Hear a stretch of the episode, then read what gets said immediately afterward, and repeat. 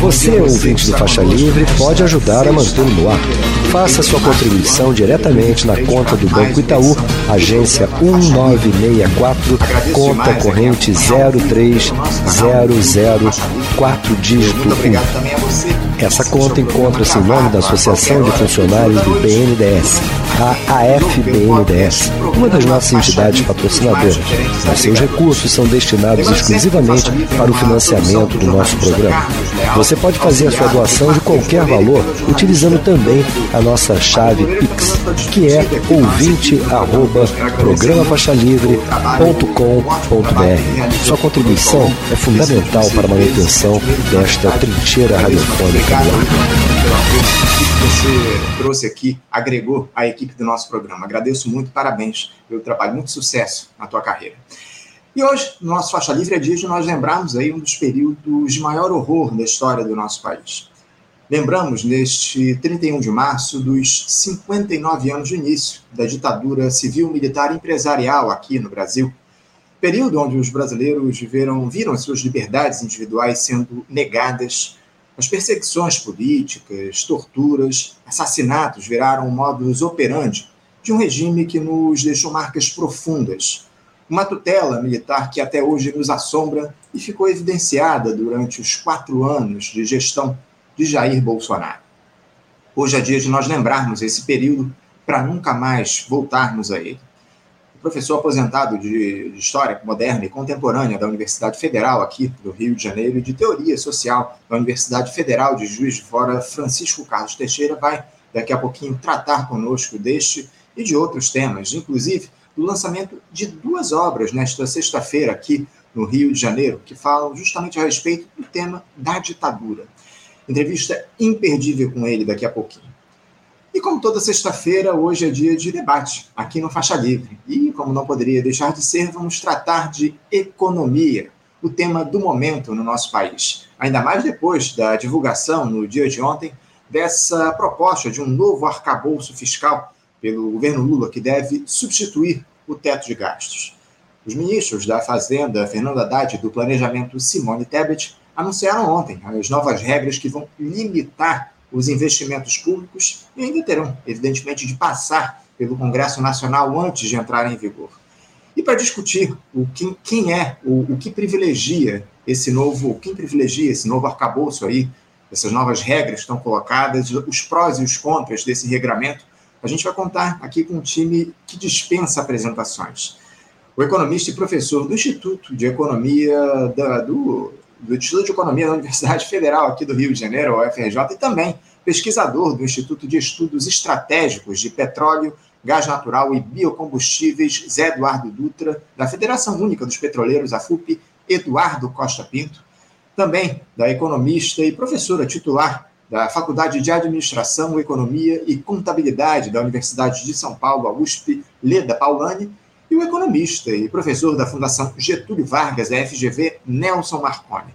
Ele foi autor, inclusive, do programa de governo do candidato Ciro Gomes nas últimas eleições presidenciais na área da economia. Como vocês observam, é mais um daqueles programas para se ver e rever várias vezes, recomendar aos amigos, debate do mais alto nível. Eu inicio aqui o nosso programa de hoje apresentando o nosso primeiro entrevistado, o professor aposentado de História Moderna e Contemporânea da Universidade Federal do Rio de Janeiro e de Teoria Social da Universidade Federal de Juiz de Fora, Francisco Carlos Teixeira. Professor Francisco Carlos, bom dia. Bom dia, bom dia. Professor, muito obrigado pela sua presença mais uma vez conosco aqui no nosso programa, num dia tão importante como esse. Mas a gente quer começar hoje, professor, falando a respeito desses três meses de governo Lula, né, que são completados justamente no dia de hoje um período que nos repôs esperanças, impôs desafios, expôs contradições, mas, acima de tudo, demonstrou que temos um governo, por mais que ele ainda sofra uma forte influência dos neoliberais. Exemplo disso são essas novas regras fiscais que eu citei, inclusive, aqui já abrindo o programa, que foram apresentadas no dia de ontem pelos ministros da Fazenda, Fernando Haddad, e do Planejamento, Simone Tebet, para substituir o furado teto de gastos e que põe, evidentemente, aí um freio nos investimentos públicos. Professor Francisco, a sua avaliação para esse início de gestão petista corresponde às expectativas que foram criadas lá durante o período eleitoral? Olha, nós temos um, um governo que está com três meses agora e que não está completo ainda. Não foram feitas as nomeações fundamentais. A gente fala muito dos ministros, essa coisa toda, mas tem uma série de nomeações que não foram feitas, desde a Polícia uh, Federal até órgãos de cultura, né, uh, órgãos de pesquisa científica, que o governo está sendo muito lento em fazer as nomeações necessárias. Por que, que ele está sendo lento? Porque, na verdade, ele ainda está construindo a base parlamentar dele e ele está negociando cargos. Está negociando cargos com a direita, né? muitas vezes até com a direita bolsonarista, como União Brasil e outros partidos nesse sentido. O outro lado também é que alguns eh, setores do governo, a política externa, né, a política em relação aos militares e a política de educação têm sido eh, muito dúbias e muito eh, confusas nesse sentido. O Brasil, em política externa, tem feito votos que são contra os interesses do próprio Brasil nos BRICS. Né? Em educação, o ministro da Educação se recusa a revogar a reforma do ensino médio, que é uma tragédia, que é uma tragédia. Né? E na parte militar, o governo tem tateado com grande dificuldade e há uma divisão forte dentro do governo de como tratar os militares. Sem dúvida, professor. Muitas divisões aí no governo. O senhor citou aí essa questão dos militares que muito nos preocupa e que virá também aqui à tona da nossa entrevista mais à frente, quando a gente tratar aí desse, dos 59 anos do golpe militar lá de 1964. Agora, o, o professor, o, o, senhor considera que o Lula ele tem usado a caneta com a urgência que o país exige? É, não há muito discurso, questionamento e pouca ação do presidente da República. E eu dou como exemplo aí esse episódio envolvendo o presidente do Banco Central, senhor Roberto Campos Neto, que pode ser retirado do cargo com aprovação, evidentemente, lá do Senado, caso o presidente envie o pedido de troca no comando, já que o BC descumpriu por dois períodos consecutivos as metas de inflação, algo que já ensejaria a substituição do Roberto Campos Neto. Como é que o senhor vê essa postura do Lula? Não está faltando uma ação mais incisiva do presidente da República? É, na verdade, todo o sistema de autonomia do Banco Central é um sistema que impõe limites, e limites muito brutais, à democracia e à alternância democrática de poder. É importante, né? Ontem, esse senhor, Roberto Campos Neto, que pertence a uma longa dinastia, né, que já fez muito mal ao povo brasileiro, né, é, ele, ele falou que a decisão dele e as decisões é, do, da diretoria do Banco Central eram técnicas e não tinham política. Isso é a tentativa mais deslavada de roubar né, é, o direito de alternância de poder, o direito de fazer escolhas populares. Um grande filósofo contemporâneo, o Jürgen Habermas, que ele fala que cada vez mais nas democracias modernas estão se blindando áreas fundamentais ah, sob a denominação de áreas técnicas e que, portanto, estariam fora né, de, do alcance do voto popular. Então, independente do que fosse o voto popular, essas áreas técnicas seriam levadas à frente por uma oligarquia de especialistas. Na verdade, isso mostra uma blindagem de interesses de classe, né? no caso do Brasil, claramente do mercado, das 100 famílias que dominam esse mercado e que vive de renda especulação nesse sentido. Não tem nada de técnico em controlar eh, inflação, salários, eh, lucros, câmbio, tudo isso tem grupos que ganham e grupos que perdem. E esse senhor ele está impondo perdas brutais ao povo brasileiro. É, os dados que saíram agora mostram que a indústria brasileira morreu mais e mais no mês de janeiro. Né? Quer dizer, isso é menos empregos. Né? Grandes cadeias de indústria e grandes cadeias né, de varejistas têm fechado, deixado dezenas e dezenas de famílias desempregadas. Isso não é técnica, isso é política. Sem sombra de dúvidas, né, professor? Essa história de que a independência do, do Banco Central, a autonomia, a autonomia é só do governo, né? Porque a gente sabe muito bem em relação é, a quem, a que interesses o Banco Central atende aqui no nosso país, lamentavelmente. A gente já tem feito esse alerta há muito tempo aqui no nosso programa e, e eu, sinceramente, sinto falta de uma ação mais efetiva do presidente da República saindo dessa história de ficar apenas é, questionando, falando aí para a grande imprensa e tomando uma atitude efetivamente, enfim. Agora, o, professor, como é que o senhor tem visto também, é um outro tema aí que tomou conta do noticiário nos últimos dias, essa disputa de poder que se abriu entre o Arthur Lira e o Rodrigo Pacheco, né, presidente da Câmara e do Senado. O presidente da Câmara está tentando aí seguir naquela sua postura de imperador que ele tinha durante o governo do Jair Bolsonaro, só que ele já começa a enfrentar ali algumas dissidências dentro da Câmara, né, daqueles 464 votos que ele recebeu para ser eleito. Parece que um grupo de 142 parlamentares formou ontem um bloco separado do tal Centrão, desafiando o poder do Arthur Lira.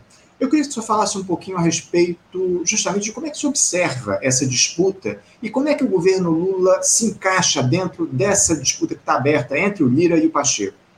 O que nós estamos vendo é, é, hoje no Congresso brasileiro é uma é, evidente disputa é, de poder é, entre grupos e personalidades, né? sem nenhum interesse, sem nenhum programa. Quer dizer, o Lira ele está descumprindo a Constituição, né? ele não está cumprindo o que a Constituição estabelece, o que o regulamento do Congresso Nacional estabelece, né?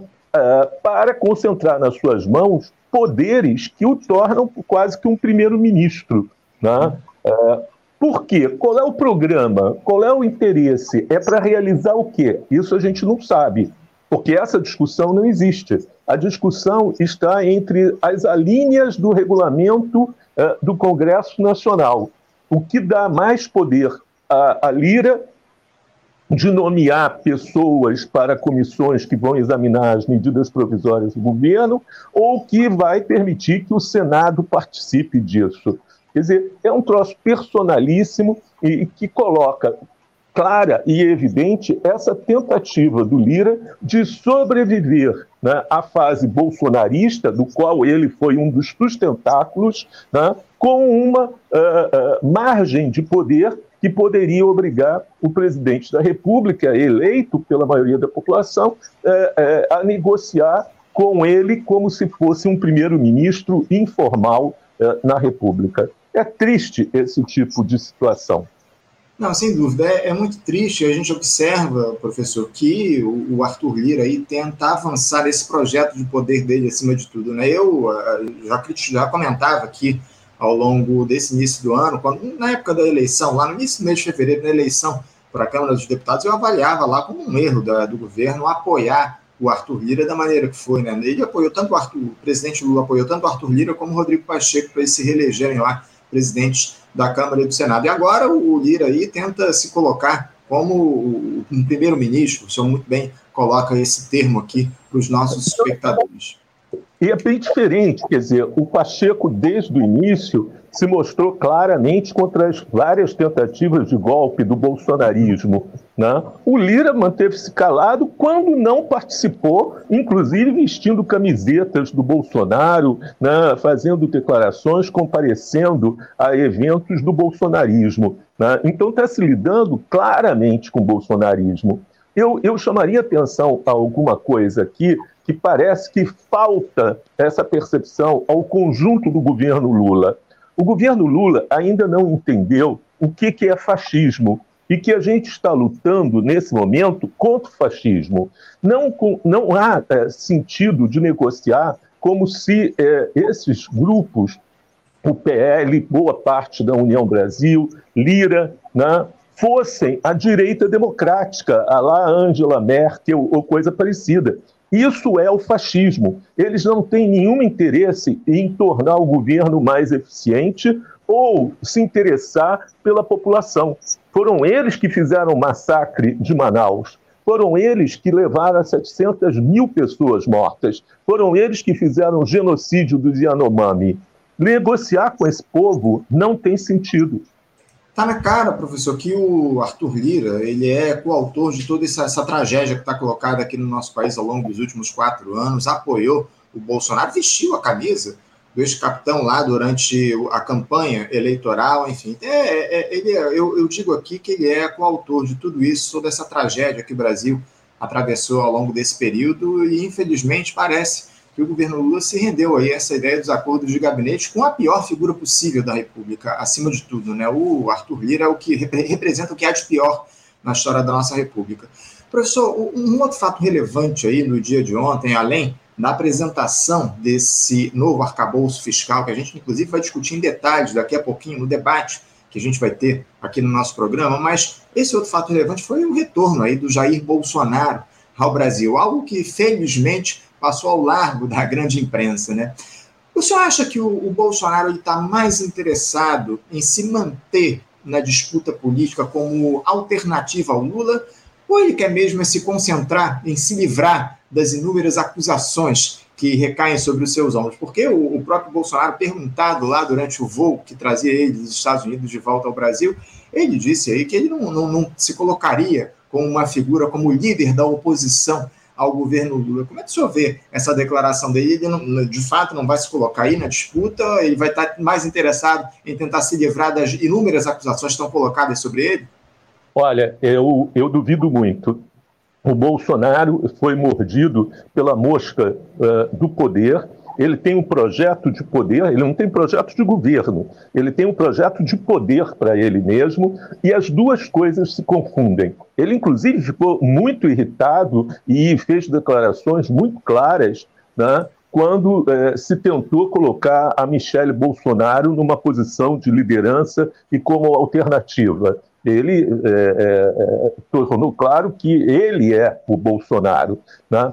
Ah, as duas coisas, elas se fecham. Quer dizer, o Bolsonaro precisa se colocar como um líder né, é, da extrema-direita, o, líder de, desses grupos fascistas, e só fazendo aqui uma observação. É interessante como a direita brasileira se rendeu ao bolsonarismo e como o bolsonarismo unifica a direita brasileira. Né? Esse é um ponto central. Quer dizer, não há outro nome na direita com tanta capacidade de unificar todos os grupos, desde esses liberais né, é, é, de mercado até o fascismo mais típico do que Bolsonaro.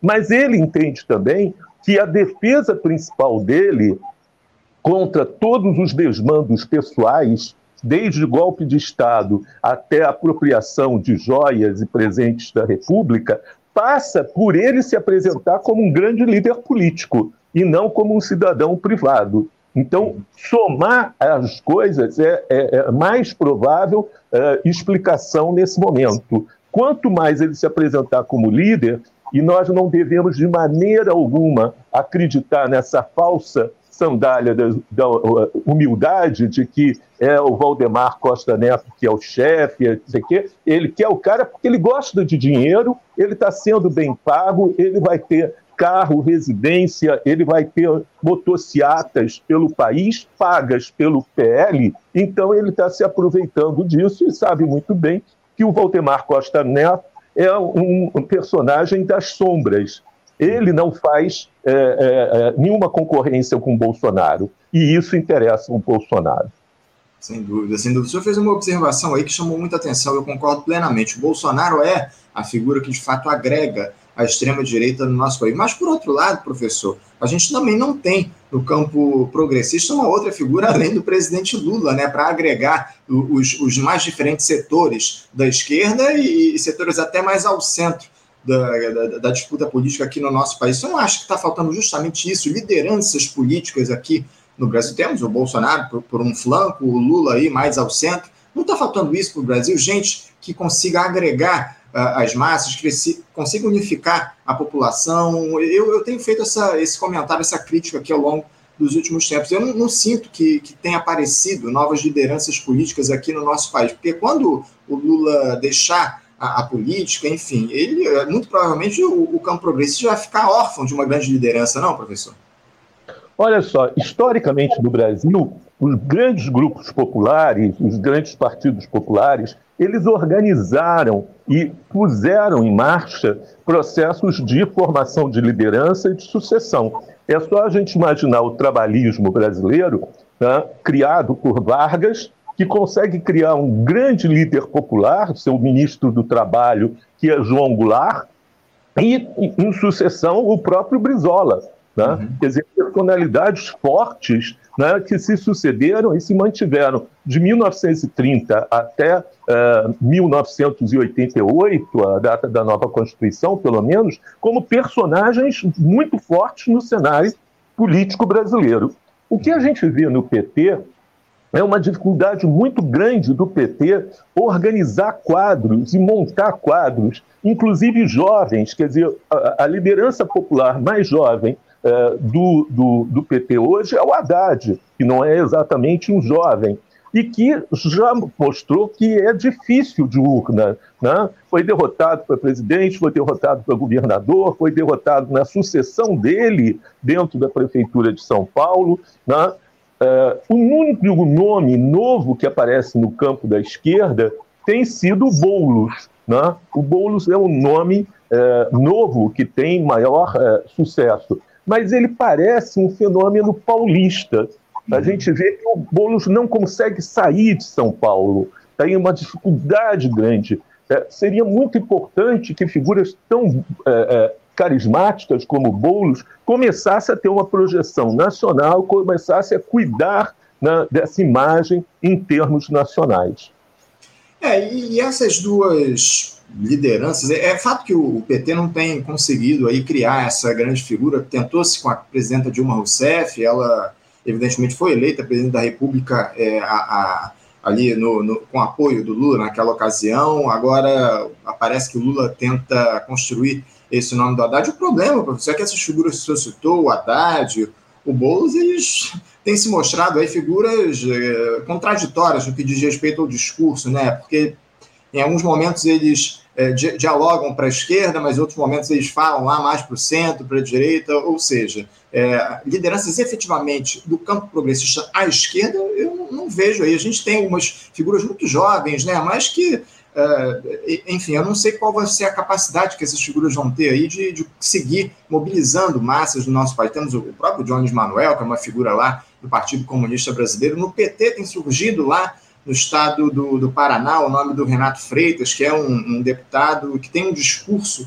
bastante incisivo à esquerda. Ele deu uma entrevista muito firme e corajosa aqui para a gente na última segunda-feira no programa, não sei se o senhor assistiu, ele deu umas declarações pesadas e criticando o próprio Partido dos Trabalhadores, enfim. Depois eu recomendo, inclusive, a todos assistirem a entrevista que o Renato Freitas deu para a gente aqui na última segunda-feira. Mas é, figuras que dialogam com o discurso socialista, eu não vejo surgirem, professor. O senhor identifica aí alguém que possa, de alguma forma, seguir nessa trajetória de, de mobilizar a população? Anderson, você colocou aí uma questão de raiz é, muito complicada, muito difícil. Quer dizer, uma coisa é a gente falar em lideranças. É, o governo é, é, é Lula ele está cheio de pretendentes né, presidenciais, quer dizer, a uhum. própria Simone de Tebet, o Haddad, né, o Flávio Dino, que é um personagem importante e que tem tido, talvez, dentro do governo, uma das ações mais é, contundentes. O Flávio Dino, sem dúvida nenhuma, é uma, uma liderança emergente não são jovens. Mas a outra coisa que você coloca é muito diferente, e aí é uma tragédia. Nenhuma dessas lideranças, eu fui conhecer o, o Freitas via o Faixa Livre, porque antes eu não conhecia, sinceramente. Né? Não tem nenhuma liderança dessas que se declare socialista. Aconteceu alguma coisa na sociedade brasileira que parece que dizer que é socialista virou um pecado e que essas lideranças é tipo assim, pai, afastai de mim esse cálice. Eu não quero. Quer dizer, qual é o problema de se formar e se constituir hoje no Brasil um país de 33 milhões de famintos, de é, é, 40 é, milhões de desempregados, né, com o, o, o, informalismo na economia é, atingindo mais de 100 milhões de pessoas. Qual é o problema de dizer que sim, queremos um país socialista. Queremos. E o socialismo, meu amigo, não se pode colar nele essa pecha da extrema-direita de que eh, o socialismo é antidemocrático. O socialismo, ele é democrático ou não é socialismo? Né? Mas isso parece que virou eh, pecado no Brasil. Nós estamos hoje rememorando né, quase 60 anos, 59 anos, do golpe do 31 de março de 1964. Ah, naquele momento, né, em 61, 62, 63, tinha-se um projeto socialista para o país que era baseado principalmente na reforma, nas reformas base. Reforma agrária, reforma universitária, reforma do ensino, reforma constitucional, reforma fiscal, reforma bancária, tudo para democratizar a sociedade. Nós estamos hoje discutindo os mesmos temas de 1964. Em 2023, não realizamos nada da democratização da sociedade colocado em 1964. É, eu sempre tiro o áudio aqui, esqueço de recolocar, mas eu, eu dizer que, lamentavelmente, professor, faz uma análise precisa a respeito do quadro que está colocado no país virou, virou crime aí dizer que é socialista, né, professor? Ou, ou criou-se aí essa imagem do, do, socialismo aqui no nosso país, muito alimentada por essa extrema-direita, evidentemente, mas, de alguma forma, a gente tem essa, essa, esse problema que está colocado em relação às lideranças efetivamente de esquerda. É interessante que, é, quando você fala que é socialista, imediatamente se escuta uma frase que eu escutava quando eu tinha 12, 13 anos e depois escutei quando eu entrava na universidade. Então vá para Cuba. Né? E por quê? Porque Cuba é horrível. Resolveu o problema da fome, resolveu o problema da saúde pública, resolveu o problema da educação, resolveu o problema do trabalho. Né? Que país horrível! Cercado e bloqueado pelos Estados Unidos, né, com uma tentativa de destruição econômica da sua economia, feita pela maior potência do mundo, e resolveu esses, esses problemas todos. É um país pavoroso, realmente, Cuba. Muito bem observado, professor. Acho que essa ideia de ir para Cuba, os socialistas aqui do Brasil devem realmente pensar com muito carinho, né? Os que, os que realmente quiserem viver num regime efetivamente popular. Agora, professor, eu queria voltar ainda àquela discussão que a gente abriu a respeito do Bolsonaro, do Lula. Qual, qual que deve ser a postura do presidente Lula, professor, nesse retorno do Bolsonaro ao Brasil, caso o ex-capitão ele venha com aquelas provocações costumeiras dele, que eu acredito que virão aí ao longo dos próximos meses. Você acha que o Lula deve ignorar o, o Jair Bolsonaro? Ele deve partir para um embate mais efetivo? Como é que o Lula deve se posicionar diante de uma atuação política do ex-capitão? Olha, por ofício do historiador, ontem eu assisti a, a, a, entrevista que o Bolsonaro deu à CNN no aeroporto em eh, Orlando, embarcando para o Brasil. A entrevista dele era agressiva, né, é, de quem se propõe a ser uma liderança mentirosa e negacionista. Né? É, inclusive, é, é ele fez duas observações, duas afirmações dessa entrevista né? Primeiro, de que não houve é, golpe em 8 de janeiro. Houve distúrbios, etc. Mas golpe é uma invenção da esquerda né? e contra ele. Né? E o elogio, mais uma vez, ao golpe de 1964, no mais descarado negacionismo histórico que se possa ter. Né?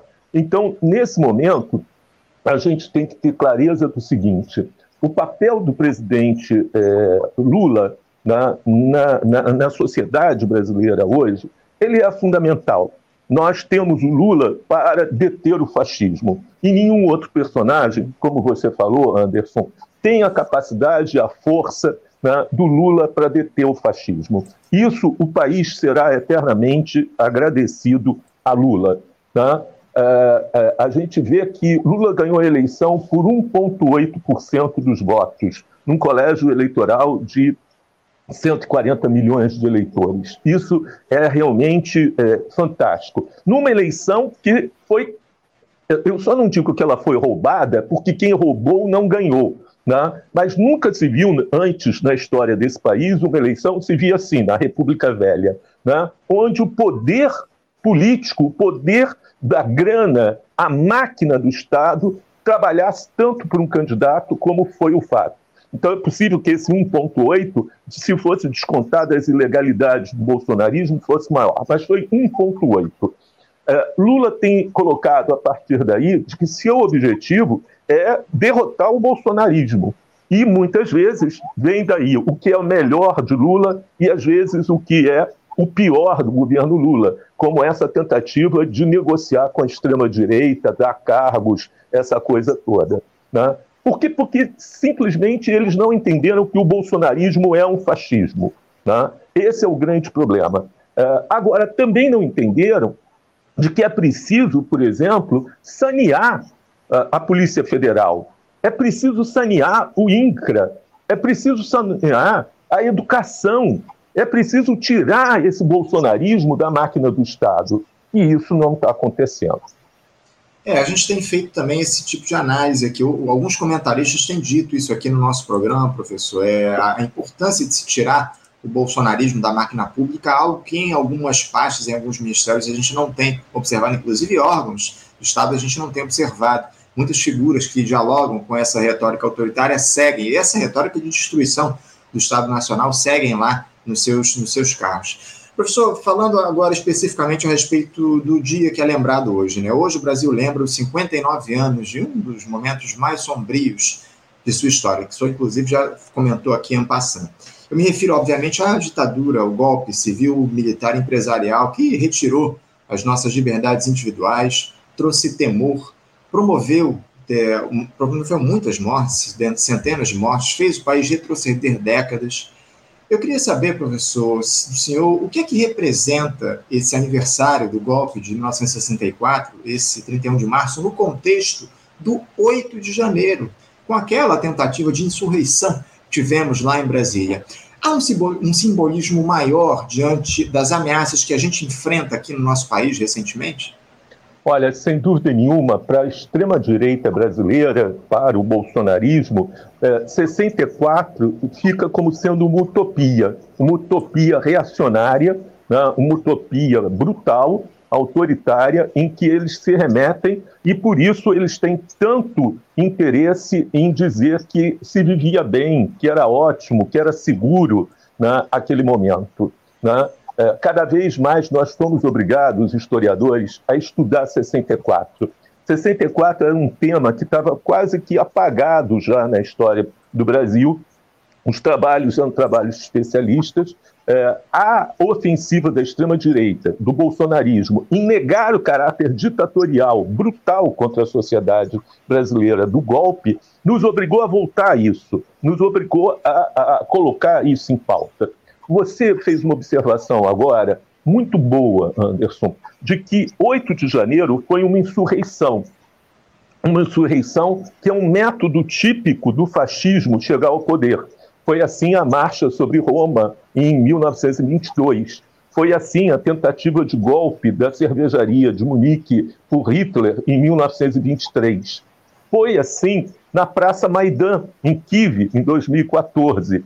Foi assim em 2019, em La Paz, né, a insurreição dos ricos contra Evo Morales. Foi assim a tentativa né, de golpe em 6 de janeiro de 2021 no Capitólio. Né? É esse modelo que eles pegam.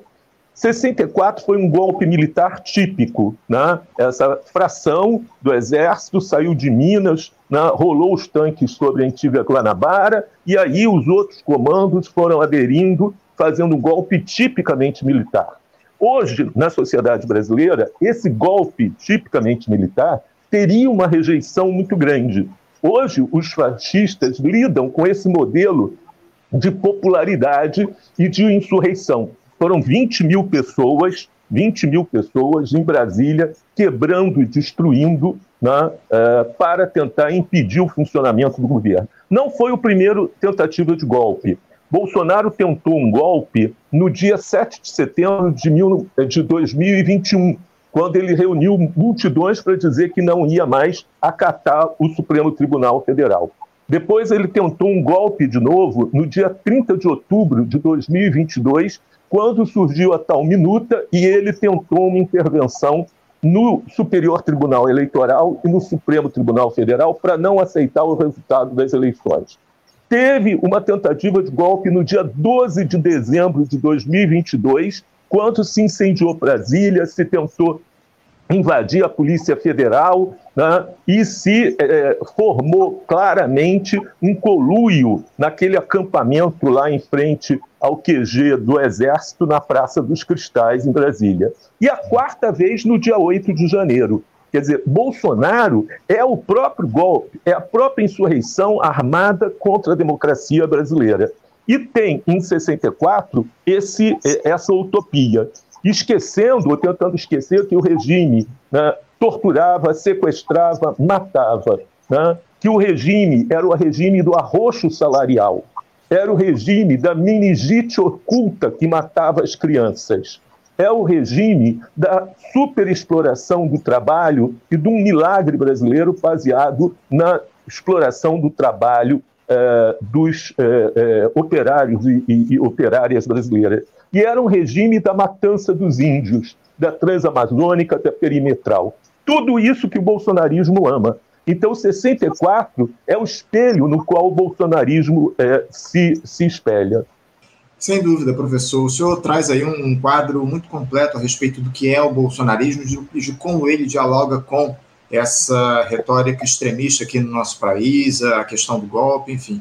Agora, professor, é, por ocasião justamente do 31 de março, o senhor está lançando hoje duas obras aqui no Rio de Janeiro. Faço questão de trazer aqui para os nossos espectadores, porque a partir das 17 horas, lá na sede da Ordem dos Advogados do Brasil, a OAB, que fica na Avenida Marechal Câmara, número 150, no quarto andar, lá no plenário Evandro Lins e Silva, o senhor vai participar do seminário Ditadura Nunca Mais, onde haverá a conferência Como Superar a Tutela Militar, e depois o senhor vai fazer o lançamento de duas obras, dois livros, né? O Como Não Fazer um Golpe de Estado no Brasil, em parceria com Carl Schuster, e também o Dicionário Crítico do Pensamento das Direitas, o novo Dicionário Crítico do Pensamento das Direitas. Eu gostaria primeiro, professor, que o senhor falasse um pouco sobre o seminário em si, que vai contar com outras participações também, não é isso, professor? Conta aqui para a gente como é que se darão essas discussões lá na sede da OAB aqui no Rio de Janeiro. É, eu quero, é, inclusive, agradecer muito à Ordem dos Advogados do Brasil, que nesse dia, 31 de março, quase 60 anos depois, abre suas portas para que a gente discuta na ditadura e democracia no Brasil. Uma iniciativa do doutor Jorge Polena, né, é, que organizou esse grande evento lá. Ele começa daqui a pouco, né, é, vai ser transmitido pela TV OAB, né, é, ele começa daqui a pouco com a, a nossa grande figura, Vitória Grabois, né, falando sobre é, perseguição e presos políticos né, no regime ditatorial. Então, teremos inúmeros convidados, vamos ter uma, um dia inteiro para discutir a ditadura no Brasil. É muito importante porque está se negando a ditadura. Então, mais uma vez, a gente é obrigado a discutir a ditadura e como ela agiu uh, no Brasil, longe dessa, desse negacionismo. Né? E, ao final, nós vamos lançar esses dois livros, uh, Como Não Fazer um Golpe de Estado no Brasil, com professor Schuster, da Universidade de Vigo, na Espanha, em que a gente discute especificamente o 8 de janeiro, e o dicionário, o novo dicionário uh, crítico do pensamento das direitas no Brasil, que é uma obra que envolveu mais de 80 especialistas do Brasil, da Argentina, uh, do Chile, dos Estados Unidos, da França, da Alemanha, da Espanha, de Portugal, falando que como pensa a nova direita hoje no mundo, não só no Brasil, como no mundo. Então, isso tem sido um esforço para tentar desmistificar. Se fala muito em fake news, né? na verdade, essas fake news elas se reúnem numa faixa, numa sintonia própria daquilo que nós chamamos uma nova língua. O fascismo tem uma língua própria. Quando ele fala em liberdade, ele não está falando em liberdade, ele está falando em descumprir as leis. Quando ele fala na, uh, em, em, república, ele não está falando na república, ele está falando, na verdade, na, em ditadura. Quando ele fala em educação, na verdade, ele está falando em ideologia. Né? Então, é, é, nosso esforço com esse dicionário crítico do pensamento da direita é ir além da questão pontual das fake news, mas denunciar a existência de uma nova língua fascista, inclusive no Brasil.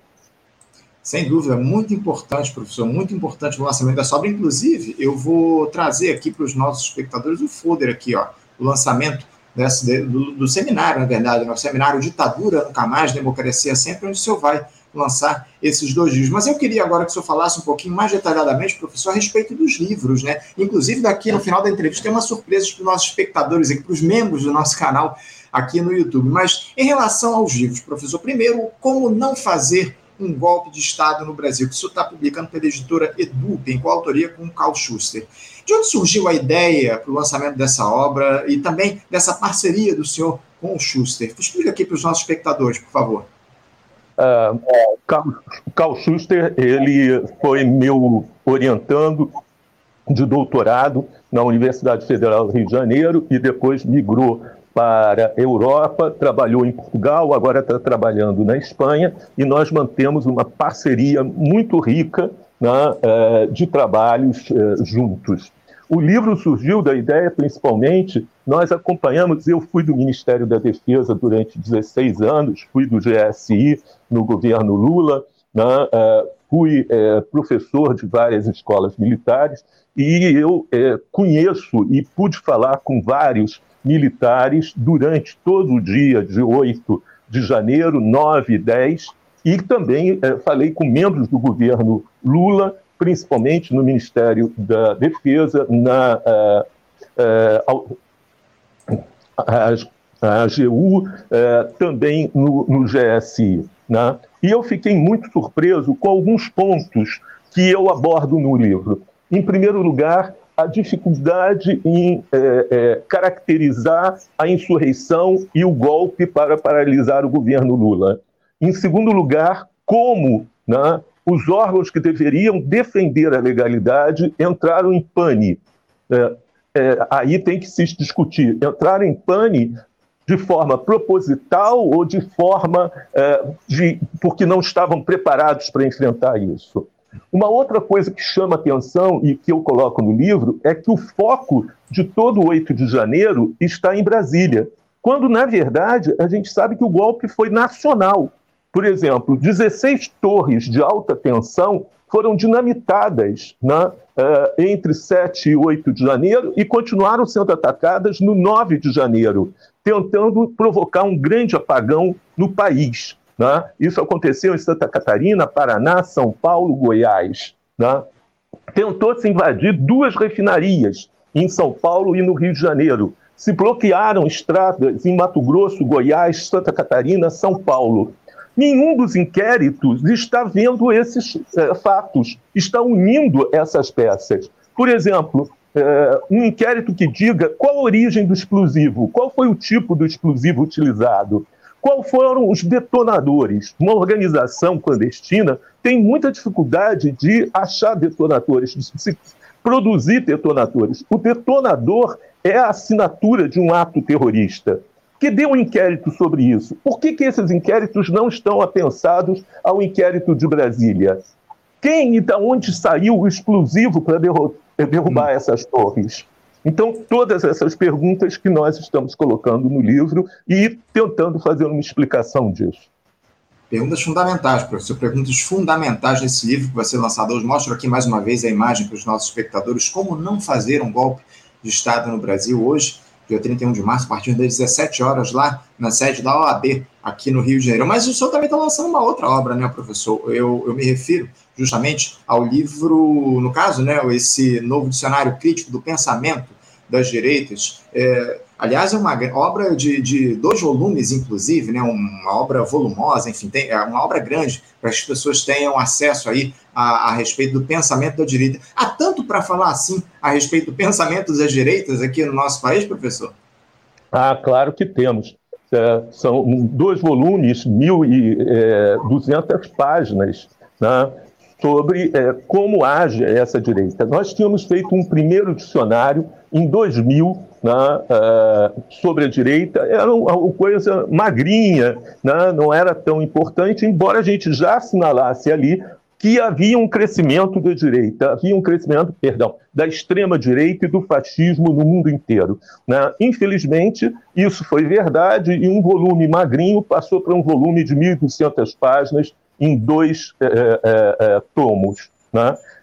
nós temos realmente que discutir isso, porque cada tema, cada elemento do discurso bolsonarismo, bolsonarista traz em si uma falácia. Né? Então, na verdade, quando eles falam sobre aborto, sobre união civil de gays, quando eles falam de é, é, igualdade racial, quando eles falam de gênero, né, é, de mulheres, do papel de mulheres da sociedade, eles têm uma pauta né, da qual a maioria das pessoas tem uma opinião. E nós somos obrigados a mostrar que a fala deles é falseada, não trata dos elementos centrais da temática. Isso é uma característica do bolsonarismo. O bolsonarismo é muito ruim discutindo economia, discutindo é, juros, discutindo salário, discutindo emprego. Ele não quer discutir isso. Essa foi a tônica do, do Bolsonaro, por exemplo, a campanha eleitoral. Ele não quer discutir isso. O que, que ele faz? Ele volta para uma toada velha, né? vamos culpar os comunistas, né? ou volta o que é mais comum, para uma pauta de costumes, para uma pauta uh, uh, moralista, onde ele tem aí sim uma grande facilidade de mostrar-se misógino, na, uh, falocrata, na, demófilo. É, é muito fácil ele falar dessas coisas. Por isso, né? Seria tão importante que educação fosse uma área, educação, cultura, entretenimento, fosse uma área tratada com imenso carinho pelo é, é, governo Lula, o que a gente não vê nesse momento. Quando o governo né, vacila em revogar a reforma da educação, onde é, foi tirado pelo Temer e pelo Bolsonaro o ensino de história, sociologia e filosofia, física e química no terceiro ano, fazendo com que a rapaziada, a garotada, não tenha acesso à universidade, nem tenha acesso à sua cidadania, quando não estuda história, quando não estuda sociologia. Né? Então, eu acho que o governo está vacilando e não entendeu que o bolsonarismo é muito bom nessa pauta de costumes.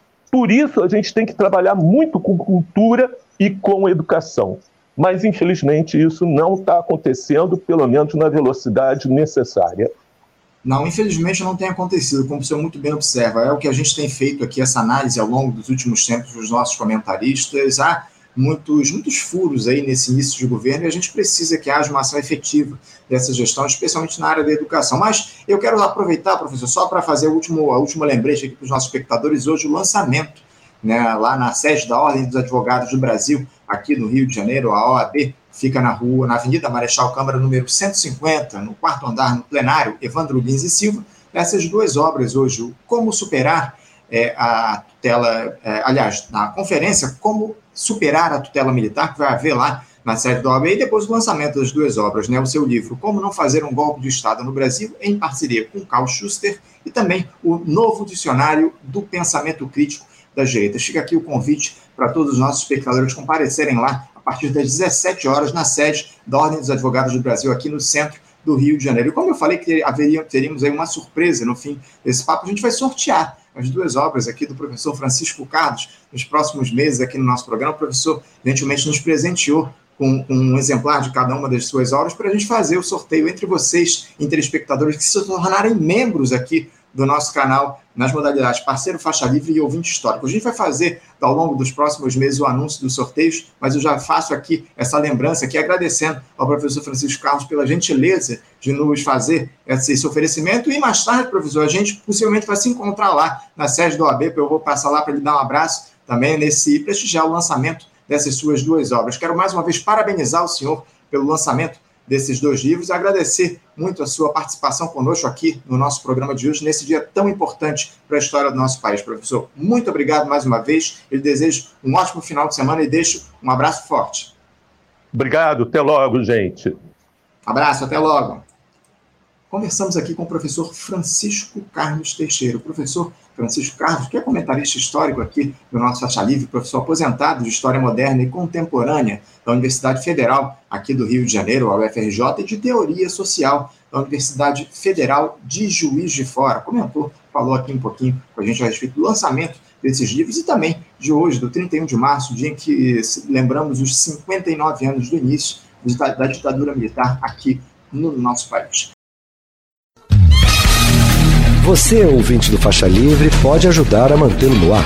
Faça sua contribuição diretamente na conta do Banco Itaú, agência 1964, conta corrente 03004 dígito 1.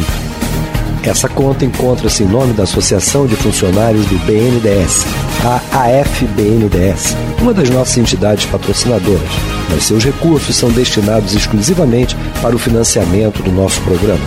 Você pode fazer a sua doação de qualquer valor utilizando também a nossa chave Pix, que é ouvinte@programafaixalivre.com.br. Sua contribuição é fundamental para a manutenção desta trincheira radiofônica no ar.